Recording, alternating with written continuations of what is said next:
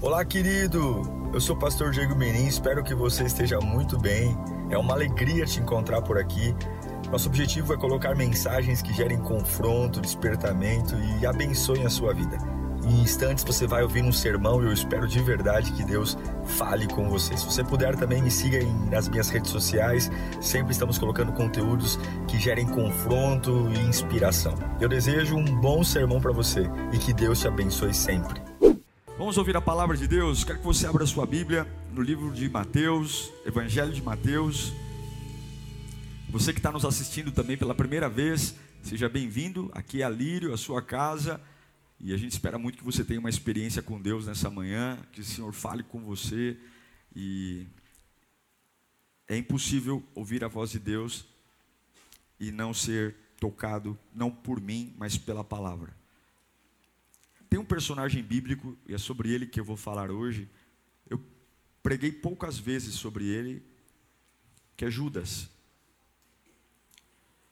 Judas é um personagem que nos ensina muito, principalmente sobre o que não ser. E ontem eu estava lendo esse texto, que já tinha lido outras vezes, mas com um pouco mais de cuidado, e algumas coisas aconteceram algumas perguntas nasceram na minha alma. Eu acredito que havia uma, uma inclinação para um dos doze trair Jesus. Mas eu não acredito que Judas foi predestinado a ser traidor. Eu acredito que aquele dos doze que desse a brecha seria o traidor. Mas Deus não escolheu Judas, você vai ser. Alguém trairia.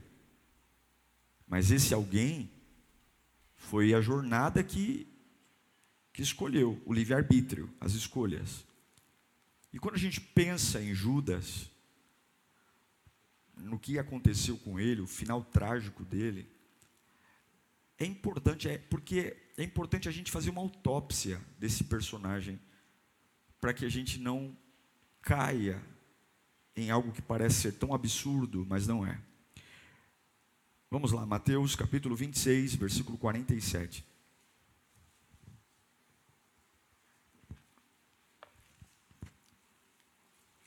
Evangelho de Mateus 26, 47. Diz assim, ó. Enquanto ele ainda falava, chegou Judas, um dos doze, com ele estava uma grande multidão armada de espadas e varas, enviada pelos chefes dos sacerdotes. E além dos sacerdotes, líderes religiosos do povo. O traidor havia combinado um sinal com eles, dizendo-lhes: Aquele a quem eu saudar com um beijo é ele, prendam-no Dirigindo-se imediatamente a Jesus, Judas disse: Cara de pau, salve, mestre! E o beijou. E Jesus perguntou: Amigo, que é que o traz? E então os homens se aproximaram, agarraram Jesus e o prenderam.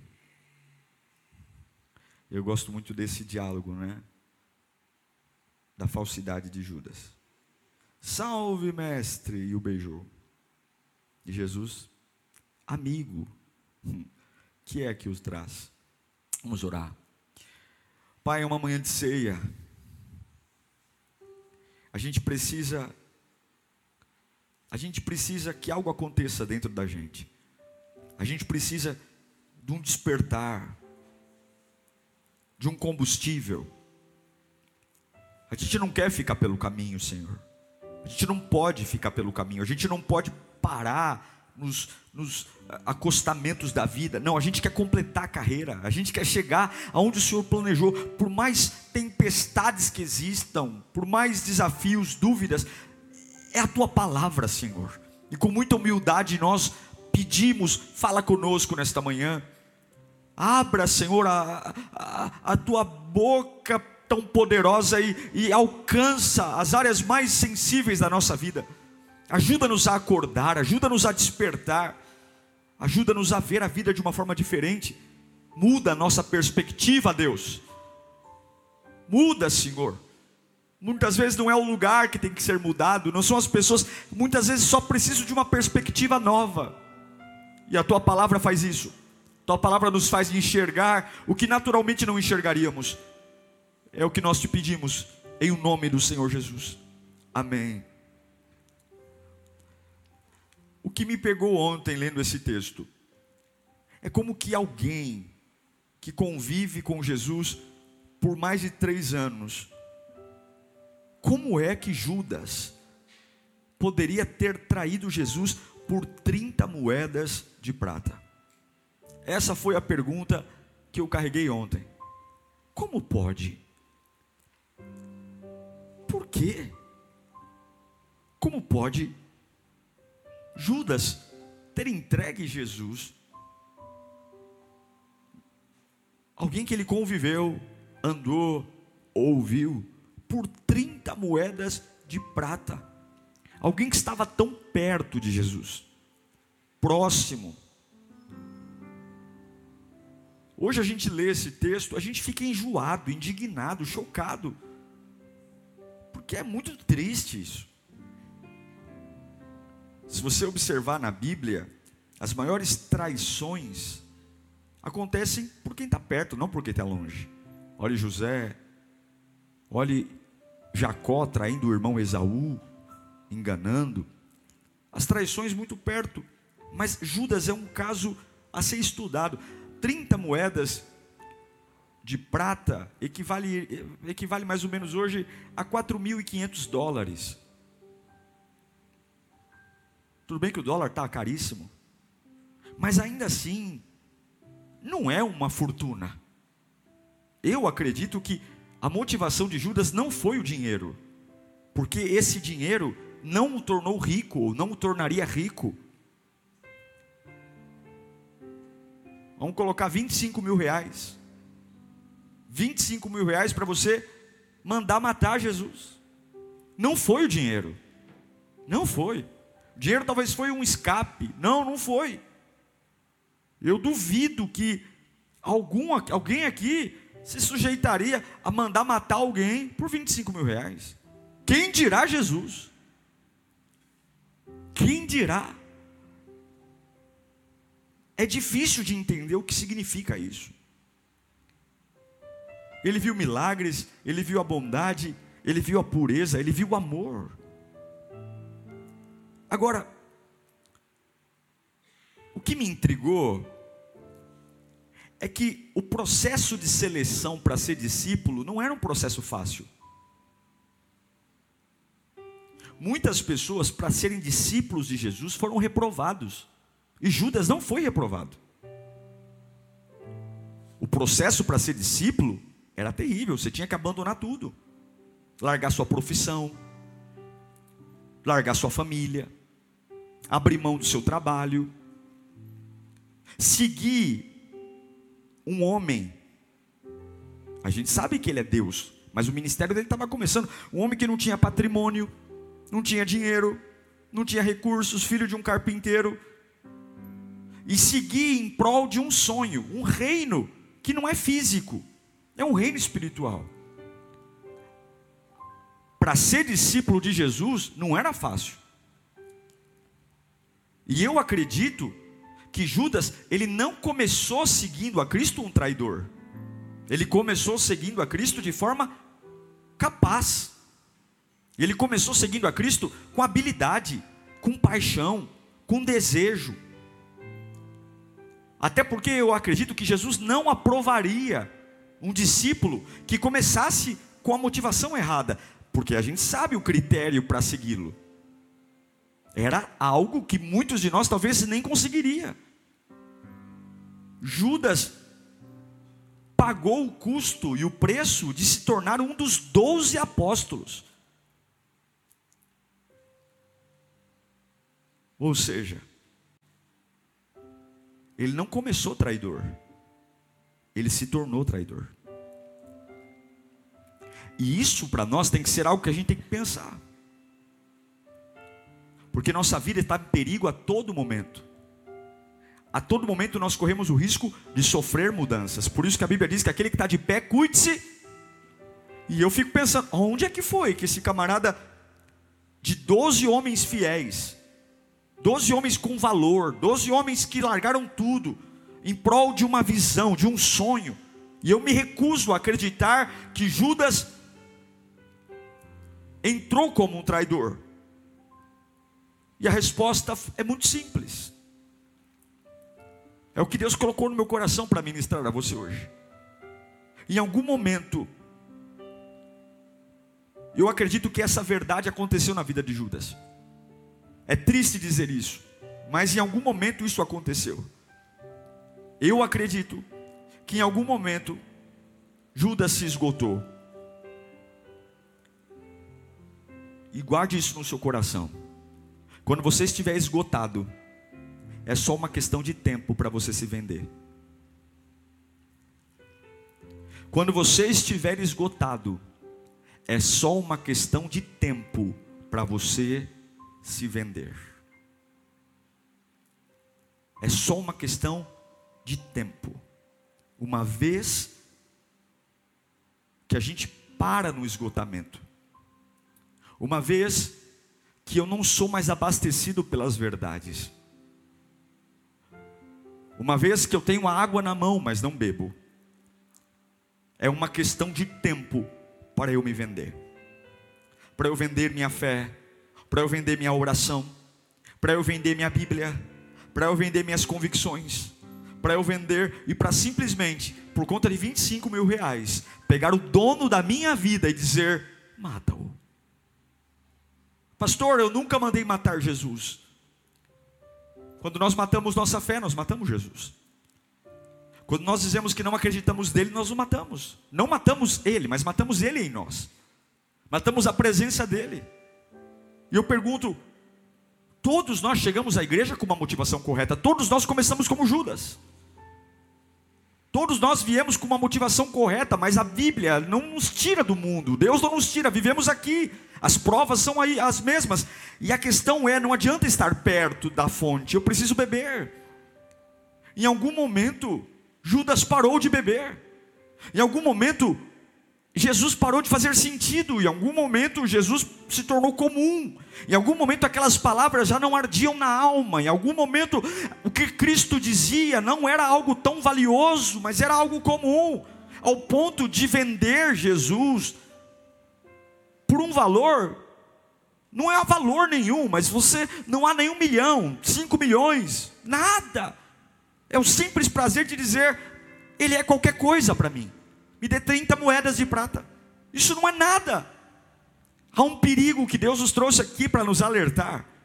O perigo de estar esgotado, irmãos. O perigo de estar perto de Jesus e não beber dele.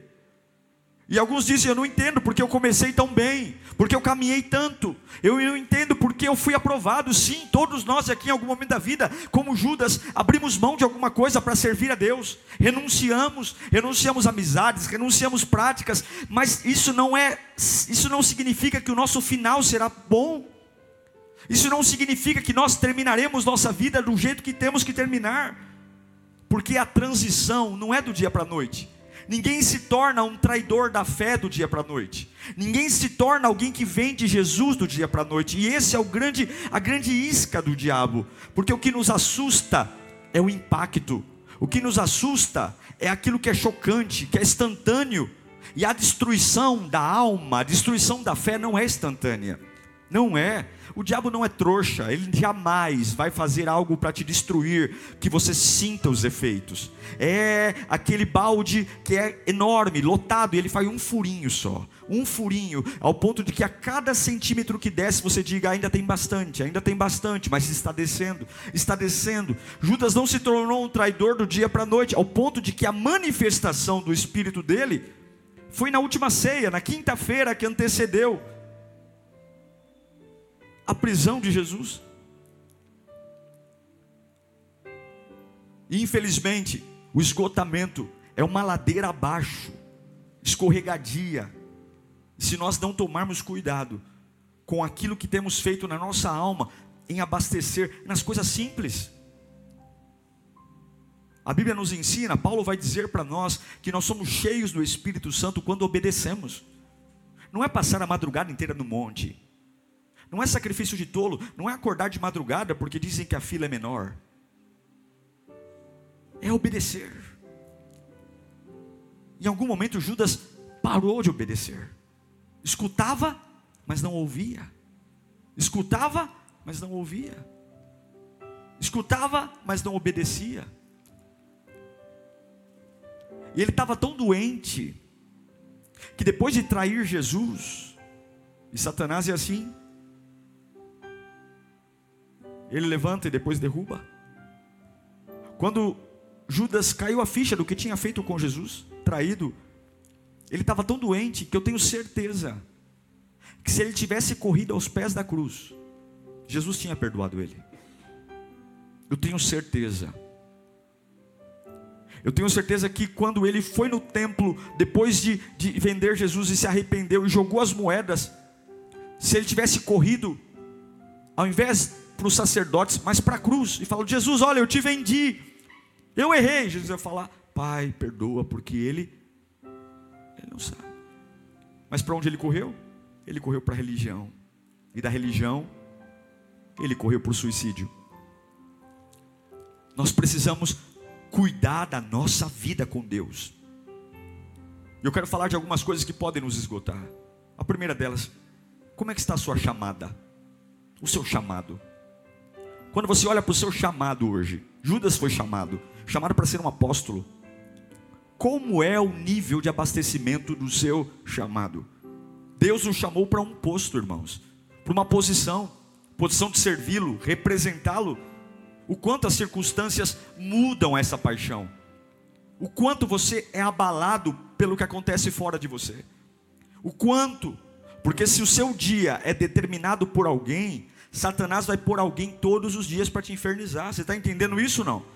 Se você precisa que alguém contribua para você estar tá bem, esquece, o diabo vai levantar gente endemoniada o tempo todo, porque se ele perceber uma fraqueza externa que consiga comprometer o que está dentro, ele não vai dar trégua. Vai ter gente falando de você o tempo todo, vai ter gente te perseguindo o tempo todo, é igual apelido. Quando é que o apelido pega? Quando você liga.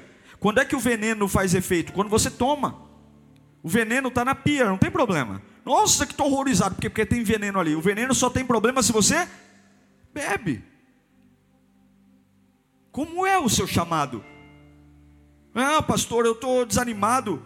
Em Mateus capítulo 4, versículo 19, Jesus chama os discípulos dizendo: Olha, siga-me, e eu farei pescadores. Hoje eu e você sabemos o que significa ser pescadores de homens. Naquela época, essa metáfora, quem vai entender? O que é ser pescador de homem? O que é largar tudo? Mas onze mantiveram-se firmes. Judas não. Não deixe o seu chamado se esgotar. Repita comigo: meu chamado não pode se esgotar. Você foi chamado para ser filho. Você foi chamado para ser alguém que vai servir a Deus. Você foi chamado para ser adorador. Você foi chamado para ter comunhão com Deus, você foi chamado para brilhar em qualquer lugar. A força que está em você não há em lugar nenhum mais. A unção que há em você não há em lugar nenhum mais. Os demônios tremem, temem aquilo que você carrega. O diabo respeita a unção que vem de Deus. Você tem um chamado, Deus te convocou para convocou algo. Não deixe o esgotamento abafar o seu chamado. Não deixe você simplesmente dizer: Eu não me vejo mais na casa de Deus, eu não me vejo mais pregando evangelho, eu não me vejo mais, nossa, eu não me. Não, não, não deixe, porque quando você estiver esgotado, rapidamente você vai se vender. E quantos estão vendendo o seu chamado? Quantos estão vendendo sua fé? Quantos estão vendendo? Vendendo por bobagem, vendendo por bobagem, assim como Judas vendeu Jesus por 25 mil reais. Não compra nem um carro zero. 25 mil reais, não foi por dinheiro, foi por esgotamento, porque quando estamos esgotados, a gente só quer se livrar. Não deixe o esgotamento destruir seu chamado. Volte a servir, volte a pregar, volte a dar testemunho, volte a falar da, da fé cristã. Volte a dizer para as pessoas como é que você se batizou. Volte a dizer para as pessoas o como é bom estar na casa de Deus. Volte a dizer para as pessoas o efeito que tem Jesus Cristo está em você. Lembra do chamado, lembra da onde ele te tirou. Ah, sai dessa vida sonsa, essa vida apagada, essa vida sem água, água com açúcar. Volte a viver o evangelho. Doa quem doer, doa quem doer. Volte, encha o seu chamado, encha. Porque se você viver o esgotamento, em poucos dias você vai vender.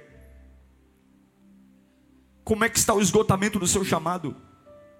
Segundo, como é que está o esgotamento do seu coração? Seu coração trabalha certo ou errado com frequência? O coração fala da alma. Como é que você lida com as ofensas? Como é que você lida com as mágoas, decepções? Aquilo que acontece no caminho. Ai, pastor, eu estou esgotado. Quem disse que aquilo que você tem que fazer tem que combinar com o que você sente? Onde foi na Bíblia que Jesus disse que aquilo que você tem que fazer, você tem que estar feliz para fazer? Que você, o que você tem que fazer, você tem que ter paz para fazer. Apenas faça. Do jeito que você tiver. Mas meu coração está esgotado. Abasteça ele de Deus então. Há uma paz que excede o entendimento. Limpe ele. Em Mateus 5,8, Jesus nos diz: Bem-aventurado os puros de coração, pois eles verão a Deus. É limpar minha alma, é me encher da presença, é ter um coração puro para ouvir a voz de Deus. E para ter um coração puro, o que, que eu me abasteço? Quem eu ouço? Aonde eu vou? O que eu alimento? Uma das coisas mais irônicas da vida é gente querendo que algo acabe e do outro lado é o que a pessoa mais alimenta. Ora de forma hipócrita, Senhor, me livra desse sentimento, me livra desse sentimento, mas o que você faz da vida é só alimentar o sentimento. Se você quer que algo morra, você tem que parar de dar comida a isso. Se você quer que algo acabe, você precisa parar de cutucar. Feridas não se curam se você cutuca. Como é que está seu coração? Meu coração está esgotado. É lógico que ele está esgotado. Você só se alimenta de lixo suas conversas, seus assuntos. Limpe o coração, confie em Deus, desabe na presença do Altíssimo. Diga seus conflitos, fala, pai, olha, eu não estou bem resolvido com essa situação, mas eu creio que o Senhor me cura. Eu não quero ser um crente que não confia em Deus. Meu irmão, olha que ironia, nós falamos que Deus pode tudo, não é isso? Mas agimos como se o nosso Deus fosse fraco. Nós Falamos, meu Deus é poderoso, eu confio nele, mas a nossa atitude mostra que o nosso Deus é um deusinho, que o nosso Deus é nada. Não, o nosso Deus pode tudo. Limpe o seu coração no altar. Não aceite carregar mágoas, não aceite carregar eh, angústias, não aceite. Porque se você tiver seu coração esgotado, você vai se vender. Vai se vender, vai se vender para um amor que não é amor, vai se vender para uma pessoa que não é a pessoa certa, vai aceitar propostas que não deveria. Se você não lidar com o esgotamento das suas emoções, você vai se vender, porque a carência vai estar lá. Então, em nome de Jesus, para não se vender, para não vender a obra mais linda que alguém já te deu, o presente mais precioso, abasteça seu coração, limpe seu coração. Fala, Jesus, está aqui, meu Deus. Eu tenho uma insegurança, eu tenho um vazio, eu tenho uma solidão, eu tenho um sentimento de inferioridade, Pai, está aqui aqui, olha, eu assumo, eu estou doente, eu assumo, eu tenho complexos, eu me acho mais burro que os outros, eu me acho mais feio que os outros, eu não me aceito, eu não aceito meu cabelo, eu não aceito minha alma, eu não aceito meu dinheiro, eu não aceito, está aqui, limpa, porque eu não vou conviver na tua casa com essa doença, porque em algum momento o diabo vai vir e eu não vou ter força, eu vou vender, eu vou vender minha fé, eu vou vender minha oração, eu vou vender minha fidelidade, eu vou vender meu amor a Deus, e eu não posso, se você vive esgotado, é só uma questão de tempo para você se vender. Como é que está o esgotamento do seu coração? Como é que está o esgotamento da sua chamada? Como é que está o esgotamento do seu coração? Como é que está o esgotamento do seu foco? Foco, objetivo. Jesus entra em Jerusalém no dia de Ramos, e a Bíblia diz que no semblante dele estava muito claro o que ele ia fazer que, que ele ia fazer? Ele ia ser morto. Jesus ouvia a multidão, mas não parava na multidão. Quando Neemias está construindo e reconstruindo Jerusalém, Sambalat e Gessen mandam quatro cartas para ele descer. A única forma de você sobreviver é o foco. É o foco. É o foco. É o Pedro que está sobre as águas. E Jesus diz: Olha para mim. Pedro, olha para mim. Pedro, olha para mim. Pedro, fixe os seus olhos em mim. E a Bíblia diz que a hora que ele começou a olhar para o vento, para as ondas, imediatamente ele começou a afundar. Qual é o esgotamento do seu foco? Pastor, eu estou tão cansado que eu não sei mais o que fazer. Eu não sei mais com quem falar, eu não sei o que fazer, eu não sei o que decidir. Olha, é o um inferno na minha vida, porque é todo mundo falando no meu ouvido. Eu não sei se invisto no meu trabalho, eu não sei se invisto na faculdade, eu não sei se vou para a igreja, eu não sei se vendo o carro, eu não sei, eu tenho que acordar segunda-feira, é um monte de coisa para resolver. É filho, é marido, é conta, é escola, é dívida, é processo. Tudo que o diabo mais quer é que você não tenha foco porque ele sabe que se você estiver distraído, você não vai saber o que é muito importante e o que não é importante. Se você estiver distraído, você vai dividir a glória de Deus com coisas que não tem que ter glória nenhuma. Por que, que Pedro afundou? Por conta da onda? Não, porque quando ele tirou os olhos de Jesus, ele disse que Jesus é tão poderoso quanto as ondas. Jesus é muito mais poderoso que as ondas. Você não pode perder o foco. E como é que está o seu foco? Como é que está o seu foco, meu irmão? Você pode ter muitos problemas para resolver, mas não deixe Jesus deixar de ser a sua prioridade. Não deixe, é o que ele fala em Mateus 6:33. Isso aqui é o texto texto clássico, mas em primeiro lugar, busquem o reino e a justiça e todas as demais coisas mantenha o principal. Não deixe o principal esgotar. Não deixe o principal. Qual é o principal? É o meu Deus não pode esgotar, porque se você perder o foco, você vai se vender. Você vai se vender, porque as, as más notícias vão chegar. Você não pode perder o seu foco. Jesus deixou muito claro. Não ligue com as coisas desse mundo. Olhe para mim. O caminho para uma vida próspera, uma vida para o caminho para uma vida saudável é o foco. E eu sei que você está cansado de ouvir eu pregar sobre isso aqui, mas não existe evangelho sem essa premissa. Jesus é o foco, e eu pergunto para você: o foco está esgotado? Seu foco está esgotado? O que é o foco esgotado? Pega a Bíblia para ler e já começa a ler cansado. Já começa a ler a Bíblia dizendo: Eu não vou entender. Fica com dilemas. Ah, eu não sei se eu vou para a igreja hoje. Você não tem que pensar. Tem que ir. Eu não sei se vou, não. Pare. Entre em crise de vou, não vou em relação aos homens. Tem a crise se você trabalha ou não trabalha naquela empresa. Tem a crise se compra ou não compra o carro. Tem a crise se namora ou não namora. Agora em relação a Deus. Eu estou me lixando para o que eu estou sentindo. Eu tenho que servi-lo. Ele é o meu foco. Eu tenho que olhar para Ele. Eu tenho que estar nele. Não deixe o esgotamento colocar em cash aquilo que você tem que fazer.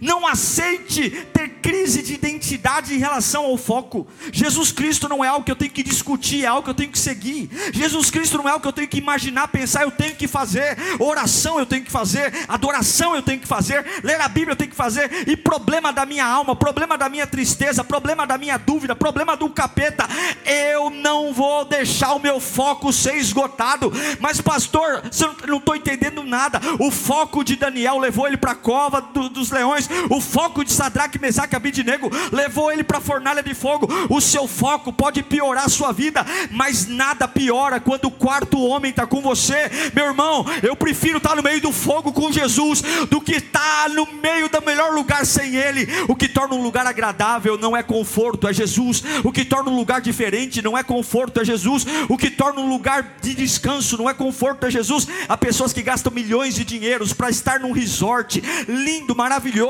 estão lá na cadeira de sol, debaixo de um guarda-sol chique, tomando as melhores bebidas, e a alma está em colapso, o coração está palpitando de uma forma desequilibrada, gastam milhões, viajam, e tem pessoas numa vida simples, numa casa cheia de goteira, e coloca a cabeça no travesseiro, porque o que muda o ambiente é Jesus, o que sara a vida é Jesus, o que traz a paz é Jesus, o que traz o conforto é Jesus, é Jesus. Não perca o foco, não perca o foco, mas pastor está vazando, tampa todas as hemorragias desta manhã. E diga: primeiro lugar é Jesus, é Jesus, é Jesus, é Jesus.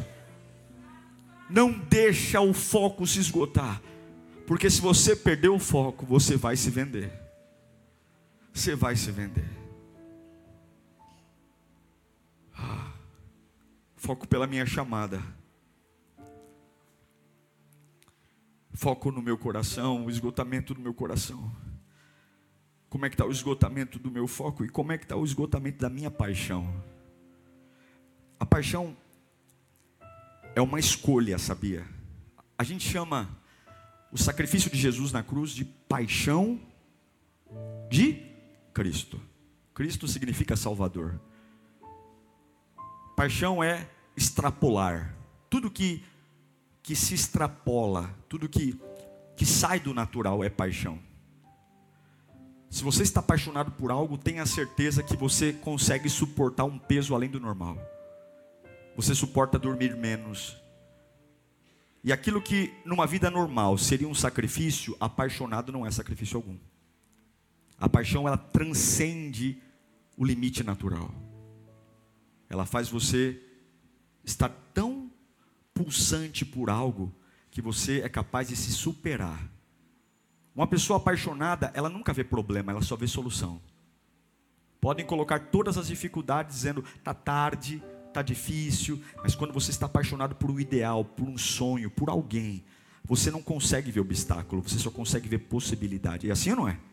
A mãe diz não, o pai diz não, tá tarde, mas pai, mas mãe, e a cabeça fica trabalhando para uma coisa só. Eu preciso encontrar uma solução. Eu preciso encontrar uma solução. Eu preciso encontrar uma solução, porque a paixão, ela só coloca uma coisa na minha cabeça. Eu preciso fazer isso. Viver com Deus sem paixão é viver uma vida para resolver problemas. Todos nós temos problemas. Mas eu não quero viver problemas, eu quero viver soluções. Eu não quero vir à igreja para orar, para falar o que o diabo tem feito, mas eu quero falar do que Deus pode fazer. Mas, pastor, o diabo tem feito muitas coisas. Tem? Claro que tem. Mas o meu Deus pode fazer muito mais. Como é que está a sua paixão? Ela esgotou? Porque se apaixonado eu suporto tudo. Se apaixonado eu seguro um peso que normalmente eu não conseguiria. Irmão, conheço você, sei de onde você vem. Como é que você consegue? Eu estou apaixonado por Jesus. Rapaz, você trabalhou dois turnos e veio para a igreja. Eu estou aqui, eu tô, é minha vida. Eu estou apaixonado. Eu suporto. Mas se a paixão nos faz suportar um peso que normalmente não suportaríamos, a ausência da paixão é o contrário. A gente começa a largar o que a gente tem estrutura para segurar. Por que, que você está largando? Ah, eu estou cansado eu quero um tempo, eu preciso de um tempo para mim, eu preciso de um tempo, eu não estou bem, eu estou pedindo um afastamento porque eu não estou bem, eu, eu, eu, preciso, eu preciso ficar sozinho. O problema é que a paixão se esgotou e tudo que você esgota, você vende. Vende. Quem criou esse negócio de tempo deve ter sido o capeta. Porque o tempo é a desculpa daquele que não tem coragem de tomar uma decisão. Quando você fala assim, eu quero um tempo, é porque você já sabe o que quer, mas não tem coragem de dizer. Então você diz, eu quero um tempo porque eu sou um covarde. Eu quero um tempo porque eu sou um covarde. Como eu não tenho coragem de dizer o que eu quero, então vamos dar um tempo. Não dê tempo. Lembre que a destruição é um processo lento. Lembre que a jornada da destruição, ela vai acontecendo. Em nome de Jesus. Mesmo quando você não concordar, continue apaixonado por Jesus. Não deixe a vontade morrer. Senhor, eu quero estar apaixonado, Senhor.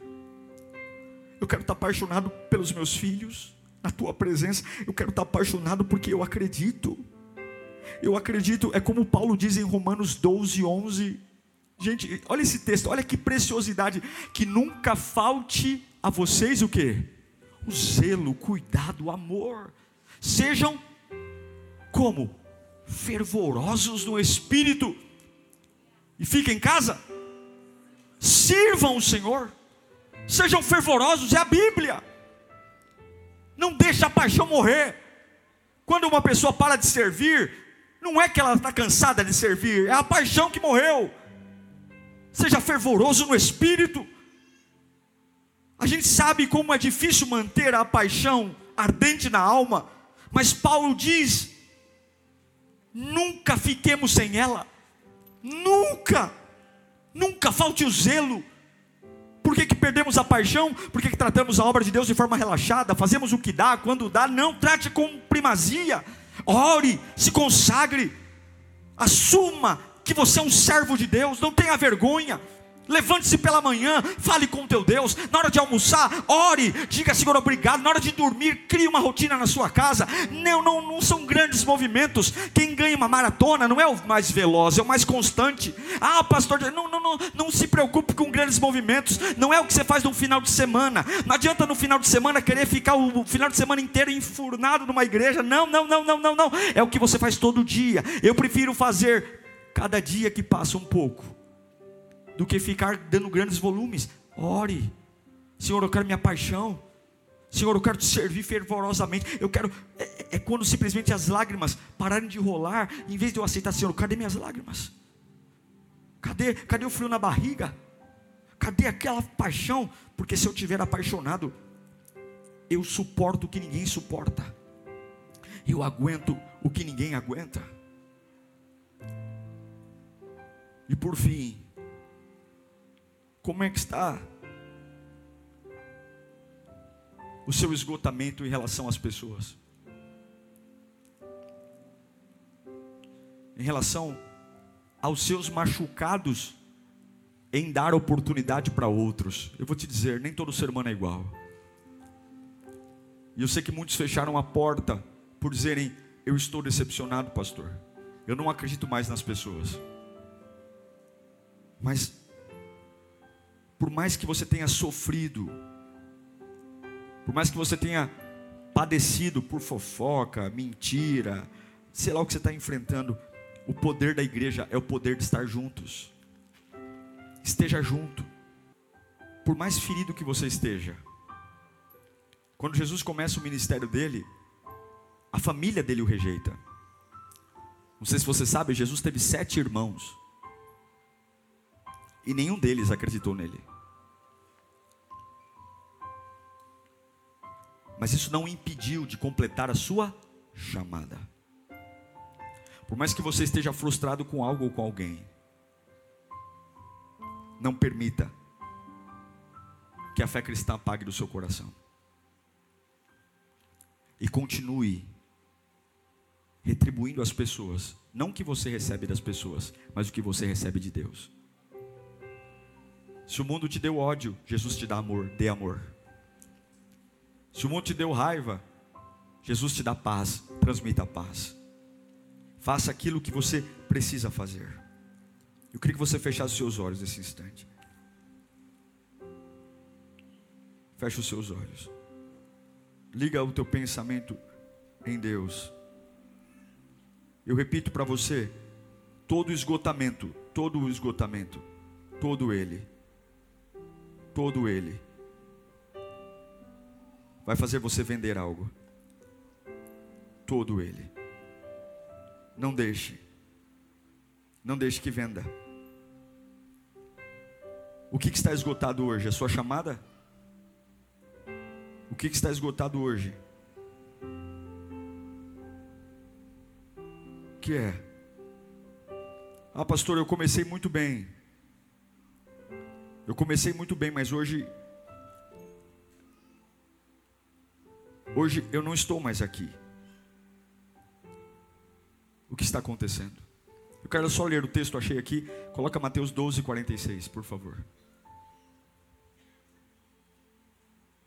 Eu não gosto de afirmar nada sem, sem ver a Bíblia. Falava ainda Jesus à multidão, quando sua mãe e seus irmãos chegaram do lado de fora, querendo falar com ele.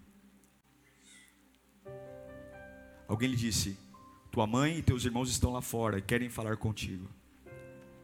Quem é minha mãe e quem são meus irmãos? perguntou ele. O que, que ele está dizendo? A minha a opinião dos meus pais, dos meus irmãos, não afetarão o meu chamado, não esgotarão o meu chamado. Não deixa a opinião de ninguém esgotar o seu chamado. Amém. Agora sim, curve sua cabeça. Senhor, nós oramos por nossa vida agora. Assim como Judas, todos nós começamos bem. Todos nós começamos com fervor na alma. Não é fácil ser discípulo, Senhor. Eu tenho certeza que Judas tinha muito valor, muita potência. Eu tenho certeza que esse homem tinha calibre para ser apóstolo. Se não fosse assim, o Senhor não teria aceito ele. Esse homem dormiu na mesma casa que Jesus dormiu, andou, não foi um mês, foram três anos, três anos vivendo junto, ouvindo, aprendendo, vendo milagres. Ele estava na multiplicação de pães e peixes, ele estava no barco quando o Pedro andou. Judas viu coisas lindas, meu Deus. Judas provou do poder de Jesus. Judas provou da misericórdia. Ele viu quando Jesus perdoou aquela prostituta. Ele viu quando Jesus olhou para Zaqueu em Jericó e disse: Eu vou para tua casa. Judas tinha todas as informações. Judas tinha tudo dentro dele. Ele tinha tudo para ser alguém diferente ele viu, ele sentiu, ele presenciou. Ninguém contou para ele que Jesus é bom, ele viu. Ninguém contou para ele que Jesus salva, ele viu. Ninguém contou para ele que Jesus muda histórias, ele viu. Ele viu o cego Bartimeu. Ele viu, ele viu. Mas quando estamos esgotados, quando o esgotamento vem, meu Deus, perigosamente a gente corre o risco de vender.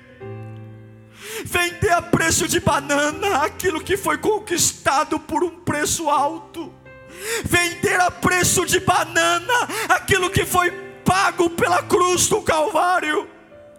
Vender a preço de banana aquilo que custou o sangue do inocente se nós estamos esta manhã perigosamente esgotados, em nome de Jesus nós imploramos: encha-nos, Senhor, encha-nos, Senhor. Encha-nos, Senhor, porque nós não vamos vender a nossa fé, nós não vamos vender a nossa fidelidade a Ti, nós não vamos vender nosso chamado, nós não vamos vender nosso coração, nós não vamos vender, Deus, a nossa alma, não vamos vender. Não